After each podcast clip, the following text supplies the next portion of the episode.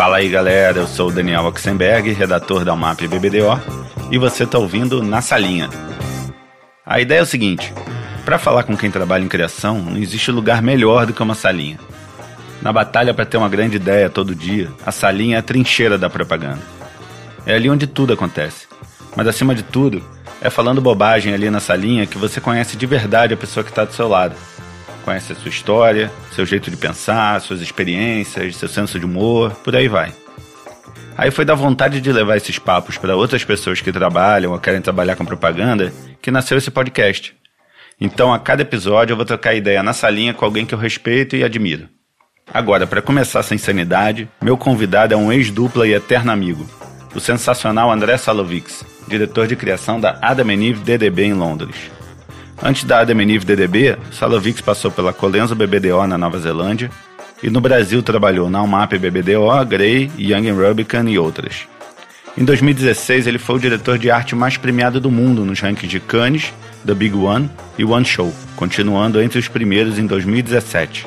Entre os principais prêmios, 37 leões em Cannes, incluindo um Grand Prix e um Titânio, além de dois Grand Clios, White Pencil no D&AD e dois Grand Fs. Antes de começar, meu muito obrigado ao Cris Pinheiro e toda a galera da Pante Áudio, que topou me ajudar naquele tapa no som e criando essa trilha do podcast. Obrigado também ao meu dupla, Dani Chagas Martins, que brilhou na marquinha do podcast. Bom, agora chega de enrolação, né? Vamos lá, na salinha, com André Salovics e eu. Vou começar pelo começo, né? Você é da onde? Qual é a cidade? Nasci em São Paulo, meus ah. pais nasceram em Bragança, é meio complexo. E daí eu fui para fui pra Santos. Mas é, é bom entender porque tive um pouco de praia, um pouco de campo e um pouco de cidade. Legal. Você tem irmão? Tenho duas irmãs. Você é mais velho? Sou mais velho. É. O mais velho é o modelo exemplo dos pais, é que os pais ficam de olho ali para ser perfeitinho. É, o mais velho toma porrada no começo. E depois o mais novo é o que fica mais tranquilo. É, o mais novo vive a moleza. E o do meio é o que é esquecido. Eu sou do meio, Você posso é do falar. Meio? É, o do meu é sempre o mais difícil. que não é o caçula nem o mais velho, é o cara que fica ali no limbo. Verdade. E você vai para Santos com quantos anos? Fui para Santos com uns 5, 5, 6 anos de idade. E daí eu vivi minha, minha infância em Santos. Praticamente sou de Santos. É, passei da, até, acho que até os 19, até os 19 anos, daí eu vim para São Paulo fazer faculdade. E o que que o Andrezinho de Santos, mini aluno Leão Maia, queria ser quando crescesse? Eu queria ser biólogo ou veterinário. Minha mãe achou que ia ser veterinária. Gostava de biologia. E Santos tem várias ilhas em volta e de vez em quando a gente, a escola fazia excursão para essas ilhas para estudar é, ouriço, uhum. peixe, a fauna aquática e porra, eu, eu pirava nisso. E aí, como entrou propaganda na tua vida? A propaganda entrou na minha vida foi o seguinte, eu uh, eu tava no terceiro colegial e não sabia o que fazer exato. Eu sabia que biologia era bacana, eu, eu queria fazer biologia, mas daí o, o objetivo, pô, era bom, a vida era boa, fazer objetivo de frente pra praia. Ou seja, não estudei. não tinha nem, nem como estudar. E daí o objetivo é, fez um teste vocacional para os alunos. E no teste vocacional deu, a minha primeira opção deu é, desenho industrial. Falei, cara, desenho industrial. Eu nem sabia o que era desenho industrial. E a minha última opção deu economia, que é o que meu pai fazia. Mas eu falei, pô, vou dar uma olhada no que, no que é desenho industrial. Daí eu falei, daí eu acabei pesquisando. Tinha um amigo meu que estava fazendo desenho industrial, ele me explicou mais ou menos. Eu falei, pô, legal isso daí, hein, cara. Falei, eu não sabia desenhar. Ele falou, tem que desenhar? Não, não tem que desenhar nada. Fazer móvel, fazer uns posters aí, fazer, dá para fazer carro também. Falei, caramba, dá pra fazer um monte de coisa. Ele falou, não, não, dá pra fazer um monte de coisa. Falei, então é essa que eu vou. Aí eu prestei desenho industrial, fiz faculdade de design na FAP. Isso já em São Paulo? Isso já em Aí São você Paulo. Você veio pra São Paulo morar sozinho? Eu vim morar, eu vim morar num apartamento, a gente veio, assim, eu morava num condomínio em Santos, num, prédio que tinha três blocos. E é, veio uma galera junto para São Paulo fazer, fazer faculdade. Então eu morei num apartamento, eu morei eu e mais um, dois, três, quatro, cinco pessoas num quarto. Era duas beliches e uma cama de rodar. Cara, mas era genial. Uma das melhores épocas da minha vida. Não tem o que reclamar, não. A gente não tinha nem armário, porque não cabia armário no quarto. Então a gente vinha de Santos no final de semana, botava tudo na mala, caixotava tudo na mala, usava o que tinha na mala, fechava no final de semana, levava para Santos de volta. Minha mãe lavava as coisas, botava na mala de novo e subia. Tinha ajuda da mamãe ainda, né? Tinha, tinha, era bom. a mamãe sempre participou de tudo. e aí que você começou a rodar pasta, como é que você começou a fazer seus primeiros trabalhos? Pra... Como então, é que então. saiu de desenho industrial para propaganda também, né? Então, desenho industrial foi o seguinte, é... quando eu comecei a fazer a faculdade de desenho industrial era artes plásticas, na verdade, na FAP. Ele, você escolhia, eu acho que no segundo ou terceiro ano, se você queria continuar com artes plásticas ou você queria fazer é, desenho industrial. Então, o que aconteceu foi o seguinte: é, eu optei por fazer desenho industrial e tinha um amigo meu que o pai dele trabalhava no, no Senac, eu não lembro onde é que era professor, e daí ele tinha um amigo que trabalhava numa agência de design. E daí me indicaram nessa agência de design e eu fui para lá. Fui fazer design. Só que design é outro ritmo. É, eu sempre amei publicidade, eu sempre achei bacana comercial, fazer TV, fazer print, e eu me senti um pouco limitado naquela, naquela parte. Então teve uma época na minha vida que eu estava ganhando bem como designer, mas eu resolvi deixar a profissão de designer. Eu, eu lembro que porra, meu pai até falou para mim, cara, como é que tu vai fazer um negócio desse, cara? Olha o teu eu ganhava bem, tava ganhando bem. Ele falou, não faça isso, cara. Porque você tá ganhando bem, você fez faculdade de design, você faz design, você tá trabalhando numa agência de design. Tudo certinho. Tudo certinho. Pra que, que você vai bagunçar isso daí, cara? Eu falei para ele. Meu pai sempre me apoiou.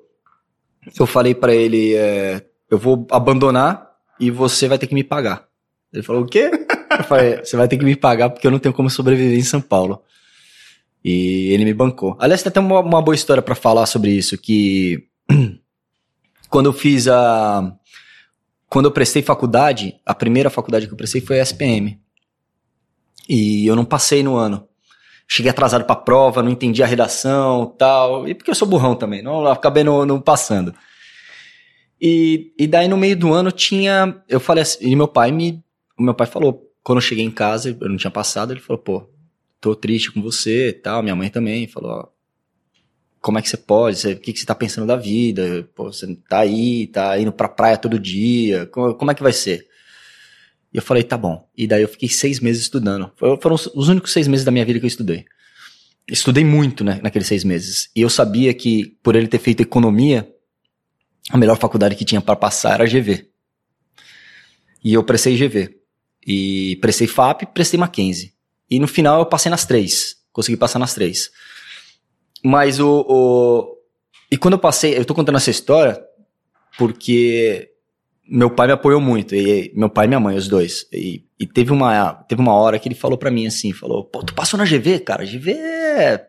tem emprego garantido. Você não precisa, você sai da faculdade já empregado, você não tem que procurar emprego, as pessoas vão na faculdade te procurar. Aí eu falei para ele, pô, mas cara, eu não, eu não, eu não quero fazer GV. Ele falou, não, mas não é questão de querer. Tu tem que fazer porque é vai ser emprego garantido para sua vida. E ele sempre quis ser arquiteto, mas o, o pai dele, infelizmente, não tinha dinheiro para pagar para ele a faculdade de arquitetura. E ele fez economia. Eu virei para ele e falei assim: o que, que você queria fazer? Ele falou: pô, eu queria ser arquiteto, cara. Eu falei: o que, que você fez? Ele falou: fiz economia. Eu falei: então, essa é a chance de você pagar o que eu quero fazer. E o que você se o teu pai tivesse dinheiro para pagar o que você quisesse fazer, você faria arquitetura, não faria? Ele falou, tá bom, convenceu.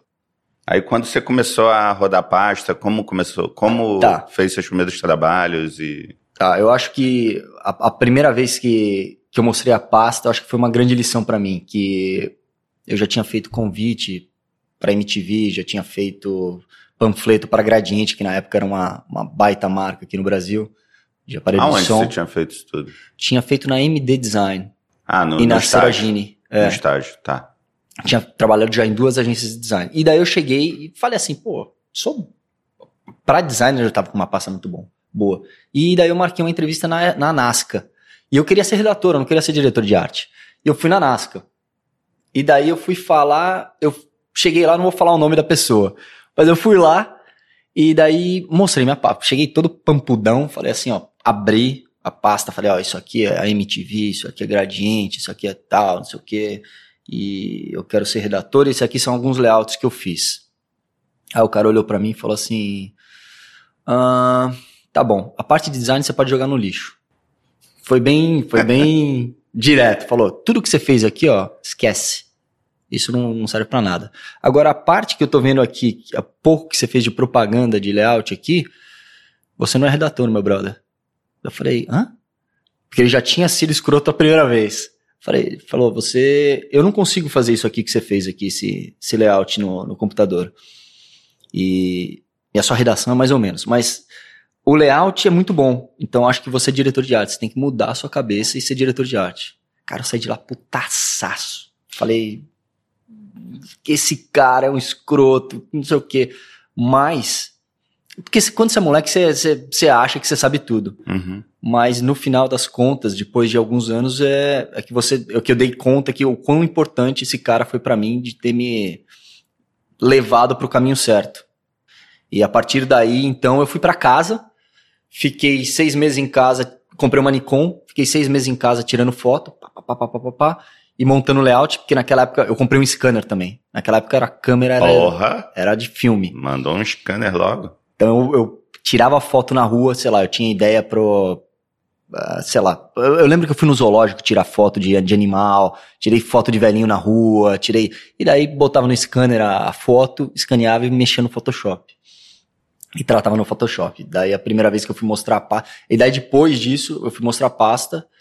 E eu mostrei, acho que na, na, na época, as duas grandes agências que são ainda bacanas, era a W e a DPZ. E daí eu mostrei na W e na DPZ, e daí os caras, pelo trabalho de, de foto e tudo, me contrataram como estagiário. E aí eu comecei em propaganda. E aí você entrou na DPZ na época em que os caras ainda estavam lá, né? O Petit, É. o Zaragoza, É. o do Alibi, pegou, você era Peguei. assistente. Entrou como assistente, Eu entrei como estagiário. como estagiário. Eu recebi uma proposta da W. eu- na época era o Rui Lindenberg que estava lá, mas o Washington ainda estava trabalhando também. E recebi uma proposta da DPZ, que tinha o Petit, que tinha todo o Zaragoza, e tinha todo aquela, aquele time de diretores de Você arte. entrou no grupo de quem? Eu entrei no, no grupo do Petit, no quinto andar. E, e ali eu comecei a entender o que, era direção de arte. Trabalhei com o Petit, o Petit era acessível ali na, na época, tava, tava numa mesa ali, era aberto, como era aqui é o MAP com o Marcelo. E ali eu comecei como estagiário, aprendi muita coisa. O começo é muito duro, né? Pra todo mundo, eu acho. É, é brutal. Se eu, é, eu acho o Ah, seguinte. pior é, ainda para diretor de arte, eu acho. É Sofre mais. sofre mais. Porque você chega cru, né? E daí as pessoas estão. Geralmente se espera que você já chegue com um nível muito alto. Se você vai trabalhar numa agência. Então, a sorte que você tem que ter é pegar alguém paciente que consiga te explicar passo por passo. Ainda mais que trabalhando com um Petit, né? Que já tem fama de ser. Não, o Petit era um, engraçado. O, o Petit, o Petit era muito legal. O Petit não era.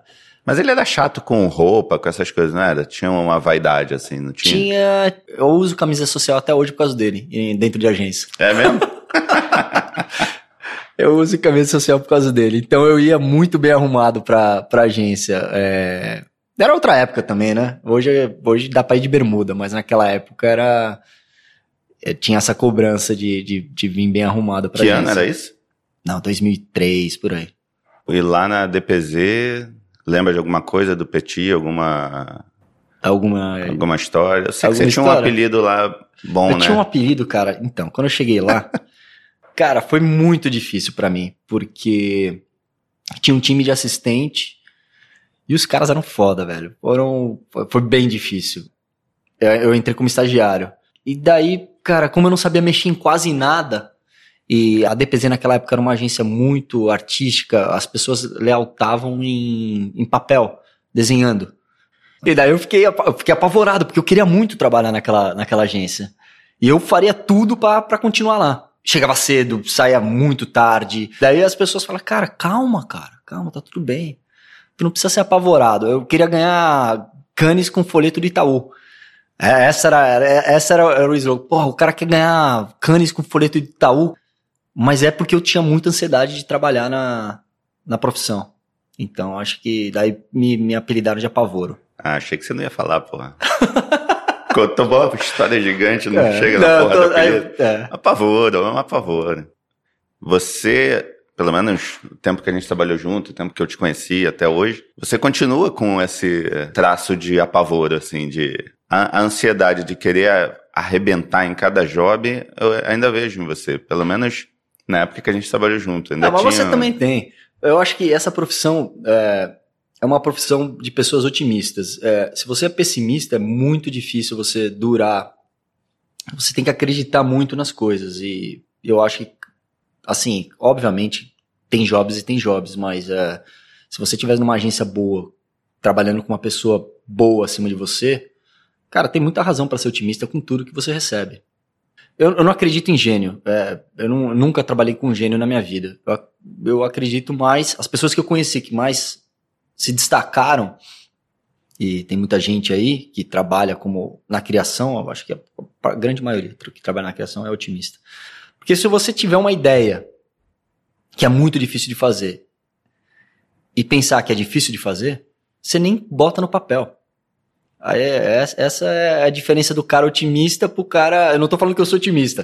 Eu tô falando que eu já conheci muita gente otimista. E, já, e, e eu não acredito em, em, em gênio. Eu acredito em, no cara que olha no papel e fala: não, é possível fazer. Vamos fazer isso daqui, vamos levantar. Ah, mas você é otimista. Eu sou um pouco otimista. Porra, é. Uma das coisas que eu aprendi com você, no tempo que a gente trabalhou junto, é pensar grande. Cara, vamos pensar grande. Depois, se, se não, não der para fazer desse tamanho, a gente vai diminuindo, vai diminuindo. Mas, porra, se a gente já diminuir de cara, vai terminar num cocôzinho, assim, vai terminar num chaveiro. Então, porra, vamos pensar na Times Square, vamos pensar na o que for. Depois vai virar. É uma boa teoria. Não, vai virar é... um anúnciozinho ali, um rodapé, mas beleza. A gente chega, pô. Vamos, se a gente não tiver essa ambição, quem vai ter? Então é, é importante ser otimista. Eu acho que é uma, é, é uma das coisas que definem o, o, o profissional de criação. É, é saber. Duas coisas definem. É, ninguém é craque. Eu não. Que nem eu falei antes, eu não acredito em gênio. E também não acredito em Neymar. Eu acredito em equipe. E, e pô, eu trabalhei na UMAP, trabalhei na DPZ, trabalhei na Young, trabalhei na Grey, trabalhei na Colenso, na Nova Zelândia, e trabalhei, tô trabalhando agora na, na DDB, na Adam Ninive, DDB, em Londres. É time. Se você pega o time certo, você consegue executar as coisas e você consegue fazer aquela ideia aí para frente. É time. E o time inclui o atendimento, a mídia, é, o teu chefe, é, é, todo mundo que está em volta de você. Não é, não é você. E também, assim, as pessoas que estão em volta, isso eu, eu aprendi com a carreira achar as pessoas que podem te ajudar dentro da agência é importante. É você olhar para aquela pessoa e falar: esse cara pode me ajudar, aquele cara do atendimento pode me ajudar, e chamar ele para o job, começar a participar e fechar um time. É, é, é, é o, que, é o que faz a, a ideia aí. Porque se tiver um cara no meio do processo que é um cara que não acredita na ideia, ou que não gosta de você, ou que não. Você pode ter certeza que aquela, aquela ideia não vai ser tão boa quanto seria se todo mundo tivesse na mesma sintonia eu acho que é muito importante você valorizar o time, né? Não só achar que você chegou lá, ou que você fez sozinho, que, ah, eu. Não, porra. Às vezes, às vezes eu posso até te falar que tem pessoas que são mais importantes que você no processo para fazer a ideia funcionar. Ah, eu tive a ideia. Não interessa. Quem, quem, que, quem que foi o cara que viabilizou aquilo?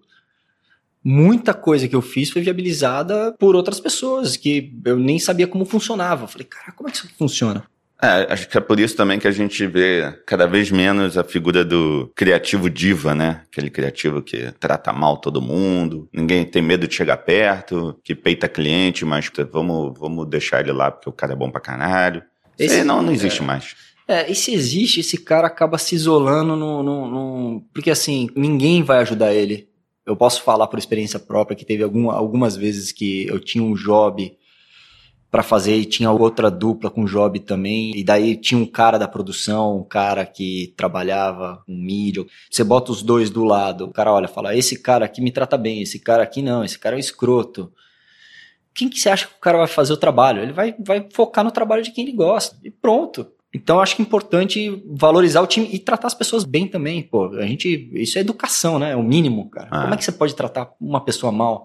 As pessoas estão aqui, cara, na maioria das vezes, as pessoas da agência, elas tiram a pressão de você. Então, você tem que ser, ser agradecido, porque muita gente te ajuda a fazer, facilitar o teu dia. para você chegar menos estressado e ter menos eh, peso nas costas. Essas pessoas te ajudam a fazer Ah. as coisas. Você foi demitido já? Às vezes você vê um cara que você admira, tudo, porra, esse cara nunca passou por isso, né? A gente só vê o, voltando a- a- ao futebol, a gente só vê o DVD do- dos golaços, das jogadas bonitas, não vê o, o tempo que ele ficou parado. É, você já passou por isso, né? Eu acho que é importante ser demitido. No meu caso, eu fui demitido três vezes, o que é muito bom. A primeira Olha o vez otimista aí, olha o é, otimista. a primeira vez que eu fui demitido foi da DPZ. E aí nessas horas em que você ficou parado, você, você pegava frilas ou fazia curso, sei lá, chorava na cama, Não, eu, eu- via comédia romântica, tomando sorvete? Não, a primeira vez eu acho que a primeira vez foi chocante. É, a, primeira, a primeira vez, que nem eu falei antes, eu, pô, era o sonho trabalhar na DPZ. Eu, na, na segunda vez que eu fui demitido, eu, eu aproveitei a vida, chutei o balde, falei, ah, vou gastar o dinheiro inteiro. Aí fui fazer um freela na Thompson e daí me chamaram pra Grey. E quando eu fui demitido da Grey, eu tava na Grey há muito tempo, trabalhava com as pessoas que eu trabalhava lá há muito tempo e quando eu fui demitido foi muito triste. Foi um belo empurrão pra frente e, e ali eu até conversei com um amigo esses dias. Tem duas maneiras de, de se entender a mensagem que vem pra você quando você é demitido. Uma é que você não conseguiu entregar, que você é ruim. E a outra mensagem que vem, que foi a, foi a mensagem que foi importante pra mim, é: pô, abriu uma oportunidade pra eu trabalhar num lugar melhor. Agora eu vou ter tempo pra focar pra conseguir entrar numa agência melhor. Essa terceira demissão foi isso. Eu botei uma lista, falei quais agências que eu quero trabalhar. Essa, essa e essa. Botei uma lista de 1 a 10. Eu falei, eu vou trabalhar nas top 5, nessas cinco primeiras aqui que tem. E fui atrás. E felizmente consegui trabalhar na- na- nas duas primeiras que eu tinha colocado na lista, saindo da Grey. Voltando a Grey, você ganhou seu primeiro leão lá, Uhum. Para a revista VIP. Queria que você contasse um pouco dessa experiência do primeiro leão, e com certeza esse leão te ajudou a entrar nas outras agências depois. Sim, ajudou. Pô, a Grey era muito legal na época, assim, fiz muita amizade, tenho muita, muito amigo daquela época, muito amigo bom que eu guardo no... Isso é, isso é legal de agência, né? A gente sai com um monte de, de amizade, principalmente quando... Quanto mais dura a agência, melhor, mais amigo você, você faz. Mas a Grey naquela época não é a Grey de hoje, que nem você falou. É, era uma Grey legal, mas menos, menos criativa. Então, é, quando eu trabalhava na Grey, eu não trabalhava pra Grey. Eu trabalhava pra mim. Isso é outra coisa que eu aprendi na, na- na- sendo demitido. Às vezes você trabalha muito pra agência e deixa de trabalhar pra você. E daí troca o chefe, troca alguém e te demite, esse cara não tem o seu histórico. E você depende da sua pasta. Sua pasta é seu melhor amigo. Dependendo da pasta, se você só trabalhou pra agência, você não tem nada pra você. Na maioria das vezes. Eu trabalhava na Young. Quando eu fui demitido da Young, eu fazia Bradesco. Era um trabalho mais. eh, o trabalho que eu fazia pra Bradesco naquela agência era diferente. Era fazer panfleto, fazer Mais tático, né? mais tático, exato. Eu saí de lá com a pasta muito ruim. Foi muito difícil pra mim a segunda demissão para conseguir emprego de novo, porque eu não tinha trabalhado pra mim. E ali eu entendi. Eu falei, tá, se eu trabalhar pra agência e trocar o meu chefe, eu vou ser demitido e o cara que chegar não tem o meu histórico, eu vou estar sempre na mão de alguém. Eu vou estar dependendo de alguém. Mas se eu contar que eu posso fazer, colocar alguma coisa boa na pasta sempre, o meu melhor amigo vai ser minha pasta. Eu não vou precisar de indicação. Então fui pra Grey com outro drive. Eu, eu fui pra lá falando assim: eu vou trabalhar pra agência, tem que trabalhar pra agência. Bom, é o que faz o dinheiro, é o que paga o seu salário. Mas eu vou guardar um tempo pra trabalhar pra mim também. E pra trabalhar pra mim eu fazia, eu, eu passava o tempo livre que eu tinha fazendo canes ou tendo ideia pros clientes. Então foi esse drive de, de querer sempre estar melhorando minha pasta para conseguir ir para um lugar melhor. Na época eu queria vir para o MAP. Sempre quis vir para o MAP. O MAP era o sonho e eu estava fazendo a pasta, na verdade, estava trabalhando na Grey com a cabeça na UMAP. E aí, como que você chegou na UMAP depois de demitido da Grey? Eu tinha um amigo que trabalhava aqui, o Marcos Almirante, ele falou que o Luiz era impossível falar com ele, impossível mandar e-mail, ele não ia responder e-mail, vindo de alguém que ele não conhecia. Se o cara é um cara que nem o Luiz, ele recebe e-mail todo dia, e são muitos. Então ia ser muito difícil. Mas tinha um braço direito do Luiz, que era a Cláudia Leme. Que aliás ela não faz mais isso, não manda e-mail para ela, por favor. Naquela época ela fazia.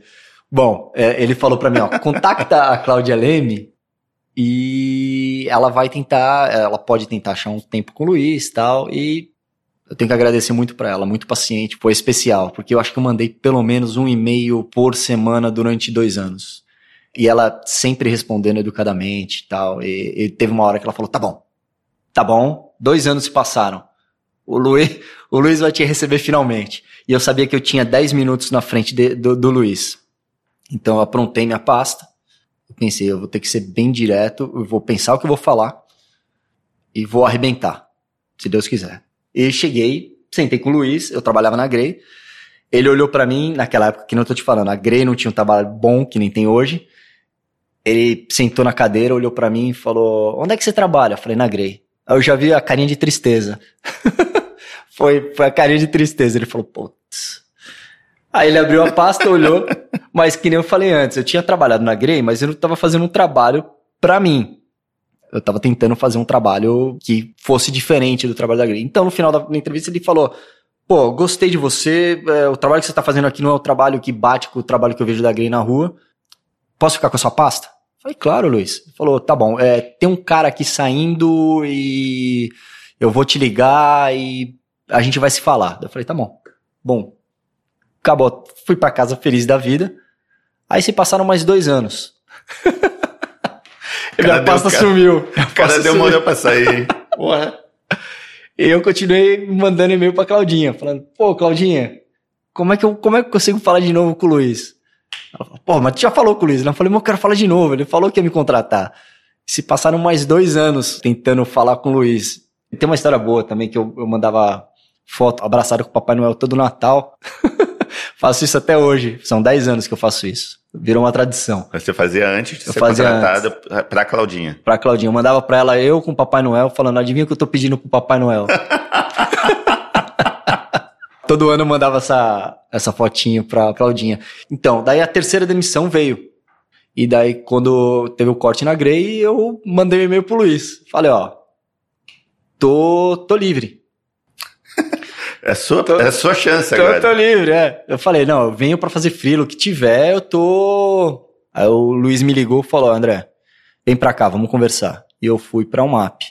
E a vaga que eu entrei, aí é que tá. A vaga que eu entrei não era tão boa. Era uma vaga pra fazer varejo e trabalhar com clientes pequenos. Mas quando ele me fez a proposta, eu falei, tá bom, eu entendi. Ele mesmo sabia que não era uma cadeira boa. Ele falou, a cadeira não é boa. Eu falei, tá bom, mas é, eu vou estar do teu lado? Você vai estar no, no mesmo andar que eu? Ele falou, vou. Falei, se eu tiver uma ideia, eu posso te botar na sua, na sua mesa? Ele falou, pode. Eu falei, é isso que eu precisava ouvir. Falei, tô dentro. É, se eu tiver a chance de, de pelo menos apresentar a ideia pra você, não importa o que eu faça no, no resto do meu tempo de trabalho, contanto que eu consiga ter a chance de apresentar pra você. Ele falou, tá bom. E foi o que aconteceu. Então eu vim pra UMAP, comecei numa vaga muito ruim dentro da UMAP.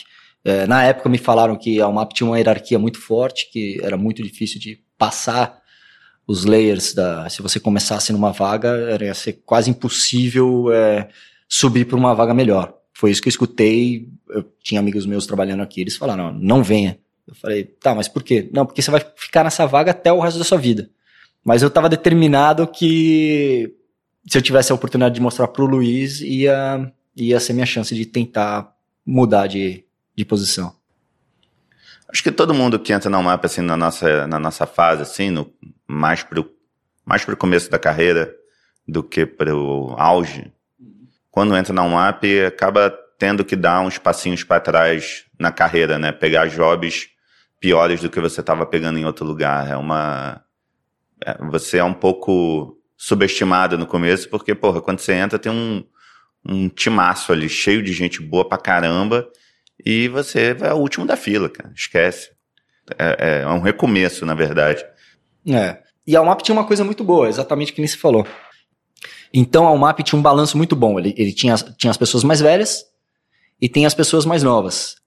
Eu acho que a agência que eu trabalho hoje, ela tem esse balanço também. E a Colenso, na Nova Zelândia, ela tem esse balanço também. São agências altamente criativas. Uh, uh, você pega essas pessoas mais experientes explicando para as pessoas mais jovens. O balanço é muito bom. É, existe a, a, a, o cara que entende de craft, o cara que entende, o cara que já passou por muita coisa. E as duplas júniores tem que ser, se você é júnior, cara, você tem que ser paciente, entender e, e não é ficar Aberto, né? É. Aberto a ouvir. Você tem que ab abrir a cabeça e, e, achar que aquilo é uma lição. Em vez de você estar tá indo fazer uma faculdade ou alguma coisa. Eu sempre pus isso na cabeça. É, quando eu vim para o MAP, meu salário não era bom. Eu ganhava mais na Grey. Mas eu, eu coloquei uma coisa, na, uma coisa na minha cabeça que era o seguinte: é, é um MBA. Eu tô pagando um MBA. Só que eu tô dividindo. Se eu tivesse numa agência ruim e pagando um MBA, eu ia tá pagando, sei lá, quatro pau de MBA e vindo para a agência. Aqui o MBA está dentro. Então eu posso descontar esse, esse dinheiro do, do, do meu salário. Porque eu, eu, eu, quero aprender. Eu quero tá, olhar para esse cara e falar, pô, o que, que tá errado aqui? Me explica. Esse cara chegou lá, deixa eu ver o que, que ele. Qual que é a diferença desse cara para mim? É importante estar tá com a, com a cabeça aberta e saber escutar. E não só criativo, tá? Eu tô falando, é, é, é importante saber escutar atendimento, planejamento. Eu acho que quanto mais gente sênior na criação, eu vejo isso na, na Adam e Nive, tem muito cabeça branca, muito cabeça branca. E às vezes eu sou diretor de criação desses caras, de alguns cabeças brancas. É uma troca de experiência. É, eu não tô sendo chefe dos caras. Eu tô escutando o que eles. Mas vamos, vamos fazer junto. O que, que você acha disso daqui? Caras que têm experiência que eu não tenho. Eu não sou diretor de criação dele. A gente tá trabalhando junto. É, como é que a gente pode resolver isso uma, da melhor forma? Eu tenho, eu tenho minha opinião, trabalhei, tenho experiência em algumas coisas, trabalhei na UMAP, trabalhei na Colenso, eu posso trazer isso, posso adicionar isso, mas esse cara pode adicionar um monte de coisa também, não é? Não, não é isso. Não, é não, vamos, o porquê aqui. Bom, você falou já da Colenso, falou da Adam Enive, mas vamos voltar uns passinhos ali, que você estava na UMAP, começou a fazer uns trabalhos legais pra caramba, que chamaram atenção, ganharam seus, seus prêmios, seus leões, e quando você estava no auge, talvez o melhor trabalho que você fez na UMAP, o de Get comigo, o de Get, o Infinitas Possibilidades, é, você saiu, largou tudo, jogou tudo pro alto e foi para Nova Zelândia, para Colenso. É, a, a, UMAP, então, deixa eu voltar na UMAP. A UMAP, eu tive sorte de estar tá aqui com tanta gente boa. Existem duas coisas, o otimismo e a persistência. É, é, a UMAP teve, eu tive a sorte também de trabalhar com esses caras e esses caras foram indo para outros lugares. E aí vai abrindo espaço. Ou seja, não queira resolver sua vida em dois anos ou em um ano. Ah, tô aqui, não tá acontecendo nada, vou embora. Calma, calma, tem tempo. Então espere. Uh, ninguém resolve a vida em um ano. Eu fiquei cinco anos trabalhando na UMAP para ter toda essa oportunidade que, que viria a vir junto com o Ox. E ele foi paciente também. A gente ficou aqui sentado, quebrando pedra no começo, mas olhando com esperança que ia, ia ter, ia chegar a nossa hora. Então a gente esperou esse tempo para conseguir evoluir, para ir mostrando devagarzinho, para ir convencendo o Luiz, convencendo a equipe, ó, tem essa ideia, tem aquela outra ideia. E daí sai mais um diretor de arte, sai mais outro, a gente sobe mais um pouquinho, vai mais um pouquinho para cá, o job vai melhorando.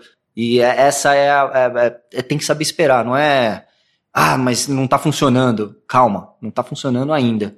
Se você continuar, muita gente desiste. Eu acho que, é, eu acho que isso é, é, também outra, outro fator que tem, que acaba a ansiedade ou a, você tá num lugar legal, espera. Vai dar tudo certo. Tem que ter persistência, é só esperar. O Ox é uma prova da persistência. Tá aqui há, acho que há uns sete anos já. É, vou fazer oito. A gente começou, a gente duplou só o quê? Um ano? Eu acho que um, um e meio, dois. Um, um e meio, acho. Ah. Um, um e meio. Peraí. É, demorou, eu sempre quis duplar com o Ox. Tive bons duplas aqui. Tive o Felipe, o, o Felipe Fi, que a gente chegou da Grey aqui. Pô, tipo, passei por muita gente boa aqui também. Teve o Dudu, passei, teve muita gente boa que fez, que fez parte do, do, do, da minha história na UMAP. E, e, fechei com chave de ouro com um amigo que eu sempre quis trabalhar, sempre admirei. E quando a gente começou a duplar junto, acabou acontecendo um monte de coisa legal. A gente recebeu um job bom, a gente fez get, mas daí eu tinha ido para outro lugar já, que era. Eu tinha feito um, um, um exchange, fui para um cara veio da Nova Zelândia para cá, eu fui para lá, o Luiz ofereceu para mim a chance de poder trabalhar fora aí um tempo. Um mês, né? Um mês, é. E fui para lá e foi, foi bom, eu, eu, eu, eu vi uma possibilidade de, de, assim, o trabalho que a Colenso faz, é, eu acredito que nenhuma agência no mundo está fazendo agora. É um trabalho bem, bem diferente do que a maioria das agências fazem. Eles fazem. É, é, é, é um processo anterior a, a, a, fazer propaganda. Eles criam, geralmente, a, a tentativa é criar um produto para depois fazer um anúncio. E eu achei isso um jeito diferente de fazer. Então a gente tinha que vir com um produto e daí vender o produto. É, claro que se faz propaganda normal também, nenhuma agência vive só disso. Mas uh, existia um esforço muito grande, uma equipe muito boa para viabilizar esse processo todo. E quando eu fui para lá, eu, vendo essa outra possibilidade, um, uma agência que não trabalhava com mídia, o Brasil se trabalha com mídia ainda, uma agência que não trabalhava com mídia, que tinha um, um diferente jeito de pensar, eu falei, não, eu vou, vou arriscar. E eu fui para lá para passar, sei lá, um tempo. Eu sabia que ia ser, não ia ser longo, ia ser temporário, mas eu fui para lá com a cabeça falando, ó, vou arriscar. É bom arriscar. Ah. Sair da minha zona de conforto. Eu já tava na zona de conforto. Tava começando a ficar na zona de conforto aqui na UMAP. E queria ficar, voltar a ser apavoro de novo. queria ter o apavoro. Apavoro inglês. você, nesse tempo, nesse um mês que você tava lá, você deixou um ovinho, um ovinho de ouro lá, né? Que foi o princípio da ideia do Brutzolium. É que você deixou, criou lá, depois foi, foi sendo desenvolvido no meio do caminho. Quando você voltou para lá no final do ano, agora em definitivo, ajudou a, a, a desenvolver a parada. É, eu, eu tive muita sorte lá no, na, na Colenso. Foi eu é, mais dois caras que criamos o, o, a gente criou em time, mas eu tava, tive muita sorte do job cair. Era um job que tinha refação, caiu na nossa mesa. Essa era uma pergunta que eu ia fazer também. Era um job? Era um job. Ou era para atividade? Não, era job. Era um job e caiu na mesa e me colocaram com o dupla que eu tô hoje, o Simon, e com o Matt Lawson, que, que é um cara também espetacular, com o Brett. Eram duas duplas, é, a gente separou para criar e daí a gente chegou num consenso junto, em grupo, sobre aquela ideia. E, putz, foi. foi tá participando daquele processo numa ideia que. Cê, quando a gente começou a falar, a gente falou sobre o leque de começar, sobre um, quando você pega um job abrir a cabeça para começar lá em cima com uma ideia que é totalmente inviável e ir descendo. Claro, inviável, mas dentro do, do, do critério do job. Era uma ideia inviável, que a gente sabia que era muito difícil de ser feita, mas a gente não ia fechar ela. A gente ia deixar em aberto. Vamos tentar apresentar essa ideia, sendo otimista. E o que aconteceu foi que o cliente comprou a ideia. A gente apresentou, o cliente comprou e eu voltei para cá. Falei, faça acontecer aí, brother. Bye. voltei pro Brasil. Passou um ano e daí os caras me chamaram de volta para lá. É, para continuar o, o, demoraram quase dois anos para ser para a gente para conseguir implementar o projeto inteiro de Brutrolium e eu voltei para lá e ainda continuei participando do processo de, de criação e o processo de desenvolvimento do projeto. É, mas já estava bem desenvolvido.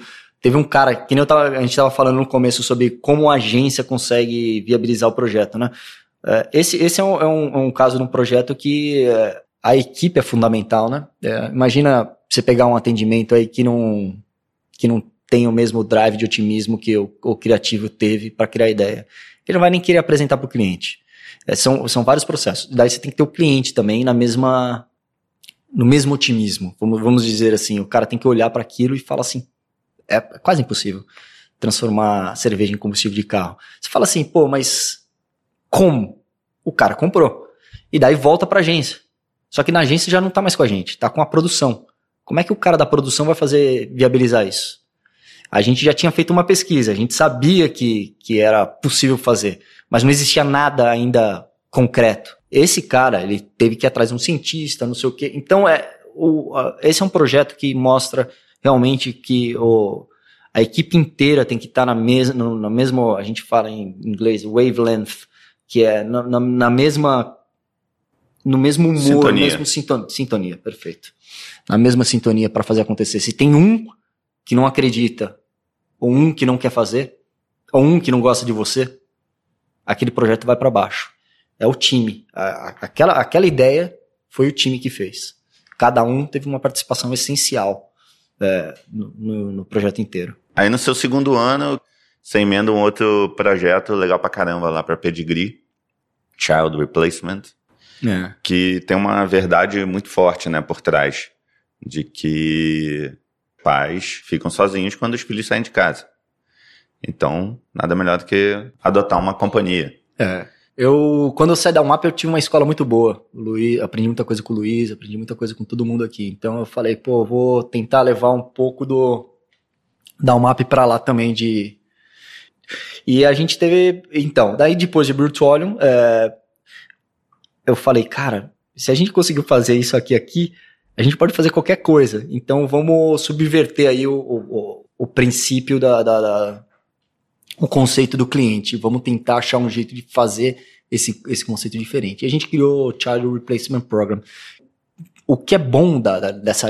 Se falar ah, baseado numa verdade, ah, todo mundo fala hoje no mercado, ah, vamos fazer coisas que é baseadas em, em vida real. Mas o, o interessante do Child Replacement Program é o inteiro da campanha. É, como a gente explorou parte a parte de. De novo, falando sobre time como a gente fez o print, como a gente fez o, a jaqueta da criança que se transformava em jaqueta de, de- do cachorro, como a gente fez a casinha, como a gente fez a, a mídia, como a gente fez. é, existe, foi uma campanha integrada que uniu. Se você só pegar o filme e falar, ah, tá, baseado em verdade, é legal o filme. Mas o, o interessante da campanha é o, o integrado, é como a gente conseguiu integrar todas as partes e fazer o time inteiro da Colenso trabalhar com a gente e usar a expertise de cada um, de cada departamento para transformar aquela ideia numa ideia maior. É, eu acho que esse é o grande mérito do, do Child Replacement Program. É, é, ganhou, ganhou Cannes Integrated, ganhou Effectiveness. É um projeto que engloba muita coisa junto. É, cada, cada ponto dele você vê que tem a mão de, de alguma pessoa que ajudou aquilo a, a acontecer. Você fez esse trabalho e depois vocês receberam a proposta para uma nova mudança de vida, dessa vez para London É. Eu- e para Adam Eve, que é, porra, é uma das melhores agências do mundo. é, então, Você tá, tá lá há um ano, né, mais ou menos. tô lá um ano. Você pode falar as primeiras impressões, sei lá, pode falar em português que ninguém vai entender. Comparando assim a diferença entre uma, uma Adam Eve, uma Colenso da Nova Zelândia uma UMAP, assim, a, a maneira de funcionar. Eu acho, eu acho o seguinte, a Adani, a Adani Nive, é, a Colenso é uma agência muito peculiar. É, a gente está falando no mercado de 4 milhões de pessoas, que é a Nova Zelândia. São Paulo tem, Grande São Paulo, eu acho que são mais de 20 milhões. Mas a gente está falando de um país inteiro de 4 milhões de pessoas, onde as, onde as, as empresas, as corporações são pequenas, elas não têm o tamanho. Então, quando você vai aprovar alguma coisa, com o processo de aprovação é muito mais rápido é, e, não, e não tem hierarquia. Por exemplo, quando a gente vai apresentar, quando a gente apresentou Brucholion, a gente apresentou direto pro dono da cervejaria, que é Heineken, mas a gente apresentou pro CEO da, da cervejaria. Mesma coisa com o Child Replacement Program. Não existe o, o- step by step, a gente pula todo aquele step e a gente vai direto para quem resolve. O cara fala não ou sim e, e tá feito. É, é, é esse o segredo ali da, da, da Nova Zelândia. Por isso que eu acho que a Nova Zelândia tem tanta propaganda ah, bacana saindo e diferente. É, basicamente, é, a Ada Nive é muito parecida com, com a Almap. Eu acho que os clientes, a primeira coisa que é, que é legal é, quando você muda de uma agência média para uma agência boa é, é saber o quanto o cliente que está lá naquela agência ele quer fazer o trabalho. Eu acho que esse é, é o- é o grande diferencial, é o, o cara, o cliente acreditar no trabalho da agência. Eu acho que para essas agências, é, quando você vai numa reunião, o cara olha para você esperando que você vai entregar alguma coisa. É, e ele espera que seja alguma coisa brilhante, é, na maioria da- das vezes. É, dentro da, da, da, agência que eu estou trabalhando hoje, é a coisa mais especial que eu posso ter. Eu posso até falar que vai mudar o mercado mais para frente. Eu acredito que vai mudar. Eu acho que a competição Netflix, Amazon, e, o que você tem que fazer tem que ser muito criativo. Os clientes né, que eu trabalho hoje, eles estão buscando ser relevante. Às vezes até assusta a agência. A agência não fica assustada, tipo, como o cara quer aprovar isso? Pode ser perigoso. É, isso daí, vamos ter que passar pelo advogado, vamos ver. porque eles estão mais propensos a arriscar e mais propensos a ser, serem criativos. Eles sabem que o mercado está mudando. É importante ter PR é, sem pagar. É importante as pessoas é, fazerem o share ver, né? É, da, da, Quererem da ver a sua propaganda, irem atrás dela. Irem atrás e, e compartilhar. Compartilhar, é. Compartilharem a ideia. Então, o, o que eu vejo hoje que é legal lá é que você vai numa reunião e o cliente está lá com o olhinho brilhando, falando: o que, que você trouxe para mim? Esse tipo de, de, de reação, para mim, é impagável. Não, não tem a discussão de. Ah, mas a gente tem que botar o preço grande, ah, isso aqui tá, não tem minha marca. Não, é, o drive tá mudando. É tipo, o, o que, que eu posso fazer para as pessoas prestarem atenção na minha marca e quererem e amarem ela, principalmente. É, tem que ter um amor pela marca. Eu vou tomar parte de alguma coisa, eu vou. O que, que eu posso ser importante e relevante na vida dessas pessoas? Isso é, eu acho que é legal da, da Ninive. Mas o processo é um processo mais longo, porque é, é uma agência grande, é uma agência que, na maioria das contas, são globais. Então não é só. Você não aprova só com o mercado, você tem que aprovar com vários mercados. Eu acho que isso é, é frustrante para brasileiro.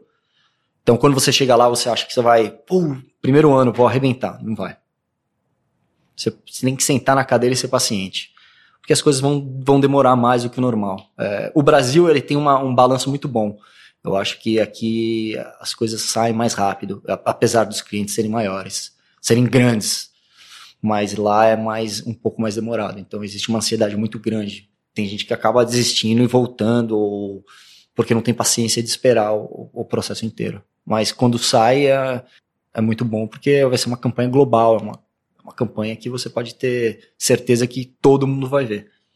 Algumas pessoas mudam depois que viram diretores de criação, consciente ou inconscientemente, mudam. Algumas ficam mais autoritárias, algumas ficam mais práticas, é, algumas dão mais autonomia para as pessoas, outras dão menos. Você fazer uma autoanálise aí. Se o Apavoro gostaria de trabalhar com André Salovics como diretor de criação? Eu acho assim, é, tem muita gente que desiste da profissão por causa do chefe. Você tem uma responsabilidade muito grande de, de manter o amor das pessoas pela profissão. Eu acho que isso é, é uma coisa, uma das coisas mais importantes. É, fazer a equipe continuar tendo amor pelo que faz. Eu, eu aprendi muito. Eu tive chefe muito bom, chefes muito bons e tive alguns que não foram tão bons. É, e eu tento, tirar exemplo dos que não foram bons para ver o que eu posso melhorar se eu fosse esses caras. É, na maioria das vezes, é, eu acho que tentar também entender que cada um tem um ponto de vista e e que nessa profissão não existe nada certo, não existe verdade, é, existe aprendizado por ambas as partes. A gente está trabalhando com uma com geração Z, que é, são pessoas que nasceram, sei lá, 20 anos atrás, que, que tem um, um drive completamente diferente do, do meu. É, tentar entender como funciona a cabeça dessas pessoas e tentar entender também o limite de cada um. Eu acho que uh, a profissão está uh, mudando bastante. Eu acho que existe um respeito muito grande por horário, uh, principalmente em Londres. Eu acho que as pessoas têm, elas querem ter vida, elas querem sair cedo do trabalho. E como diretor de criação, eu tenho que dar vida para as pessoas também. Eu, eu, quero ver o meu funcionário feliz. Eu quero ver, é, claro, é, existe cobrança, existe tem que entregar, mas eu acho que as pessoas que estão. A minha sorte é que eu estou trabalhando numa agência muito boa. Então, as pessoas que estão lá, elas já têm essa pressão automaticamente. Eu não preciso pressionar mais elas. A minha função nessa é tentar transformar esse processo de uma maneira mais suave para cada um. Tentar fazer a vida das pessoas mais fácil. É, tentar explorar, tentar tirar o máximo Aí aqui tá, existe um balanço. Tem que tentar tirar o máximo daquele cara, porque eu sei que ele é bom, mas tentar também manter a integridade da, daquela pessoa. Tentar ajudar ele para ele conseguir me entregar o melhor trabalho possível. E, e na maioria das, da, das vezes eu acho que é, é um grande exercício de, de, saber onde você tem que apertar um botão, onde você tem que saber desapertar o outro botão para conseguir tirar a ideia daquele cara. Mas é, é, é, é desafiador. É, é, tem uma coisa muito legal na, na, na Ada Ninive, que é diferente das outras agências do mundo, que o diretor de criação lá, ele cria também. Então, é, os diretores de criação passam job entre eles. É, eu posso mandar meu, meu job para um diretor de criação, o diretor de criação manda para mim também. E eu uso as, as equipes é, júniores, as equipes médias também, dentro da agência. Então, é, eu acho que isso me dá muita humildade de, de entender o quão, quão difícil é para ter uma ideia. Porque se você se acostuma a falar, não, na época era, na minha época era muito mais fácil, as pessoas vinham com muito mais ideia. Mas quando você está fazendo o job de verdade como diretor de criação, você consegue entender a complexidade das coisas. Você fala, não, o job é difícil, é difícil de fazer. Então, é, não, a cobrança é, você consegue entender a perspectiva de quem você está cobrando. Isso, isso que a Ada Nive, além de utilizar, sei lá, as, as pessoas sêniores para fazer o trabalho, que isso me deixa também mais, como é que eu posso falar, mais feliz. Eu amo criar. Então, isso é uma coisa que me continua, eu não queria deixar de, eu não queria parar de criar. É, é importante para mim deixar minha mente sempre funcionando para eu conseguir ter critério também para julgar o trabalho dos outros. É, que nem eu falei, se eu sei o quanto é difícil de chegar naquela ideia, então eu posso falar, ó, essa ideia é muito boa, essa ideia eu consigo ter um balanço de eu acho que é o que a Dani faz lá é muito legal. Ah, parece legal mesmo. Porque você, você vira diretor de criação baseado num trabalho que você fez legal pra caramba. Num, num, em alguns trabalhos que você fez, numa pasta legal pra caramba. Uhum. Aí você sobe para diretor de criação e você para de fazer os trabalhos legais pra caramba e fica só avaliando o trabalho dos outros, reunião, o dia inteiro. Eu vejo muito diretor de criação reclamando, né, de que, porra, é outra profissão. Muda, muda tudo. E você manter esse, esse brilho de, da galera continuar criando, é difícil equilibrar com reuniões, né, mas... É difícil. Não sei como é o, o time sheet aí para conseguir equilibrar tudo, mas é. parece uma ideia boa, né? É legal. O, o, esquema de trabalho lá é diferente. É, vamos dizer assim que eu tenho um esquema de trabalho com meu dupla que é ele tem três filhos, então a gente chega 8 horas da manhã todo dia na agência. A gente tem uma hora e meia para sentar e pensar no, no, que a gente vai fazer. E ali a gente cria nessa hora uma hora e meia e depois a gente cai para diretor de criação. A gente vi, inverte o papel e vai para diretor de criação. Eu saio geralmente 5 e meia, 6 horas. Ou seja, eu começo a trabalhar 8, as pessoas chegam às nove, mais ou menos. É, e dali para diante, é, não tem Facebook, não tem Instagram, não tem é, mensagem de grupo, não, esquece. É, focado no trabalho para sair 5 e meia. Depois de 5 e meia eu posso fazer o que eu quiser. Posso entrar no grupo, posso fazer posso entrar no Instagram, Facebook, mas até 5 e meia, 6 horas eu fico, tento ficar focado. É, almoço, eu almoço em uma hora. Geralmente almoço na mesa, que é triste, mas é, é eu acho que é se você me perguntar se você prefere sair 9 horas da noite ou comer na mesa todo dia e sair 5 e meia, com certeza eu optaria por sair 5 e meia e comer na minha mesa. Como rapidinho e a gente cai de, que nem eu falei, focado, sem, não tem distração. É 5 e meia e 5 e meia, a partir de 5 e meia eu faço o que eu quiser. Eu vou lá, tomo chopp, eu quero ir no parque, eu vou no parque, quero ir no cinema, eu vou no cinema e acabou. É, é vida. Então, é, é, esse equilíbrio de, de, de, horário também, que é, é uma diferença legal. Eu acho que eu tô me acostumando. Eu, no começo eu falava, pô, mais duas horas de almoço. Eu e o Ox, a gente aproveitava a vida.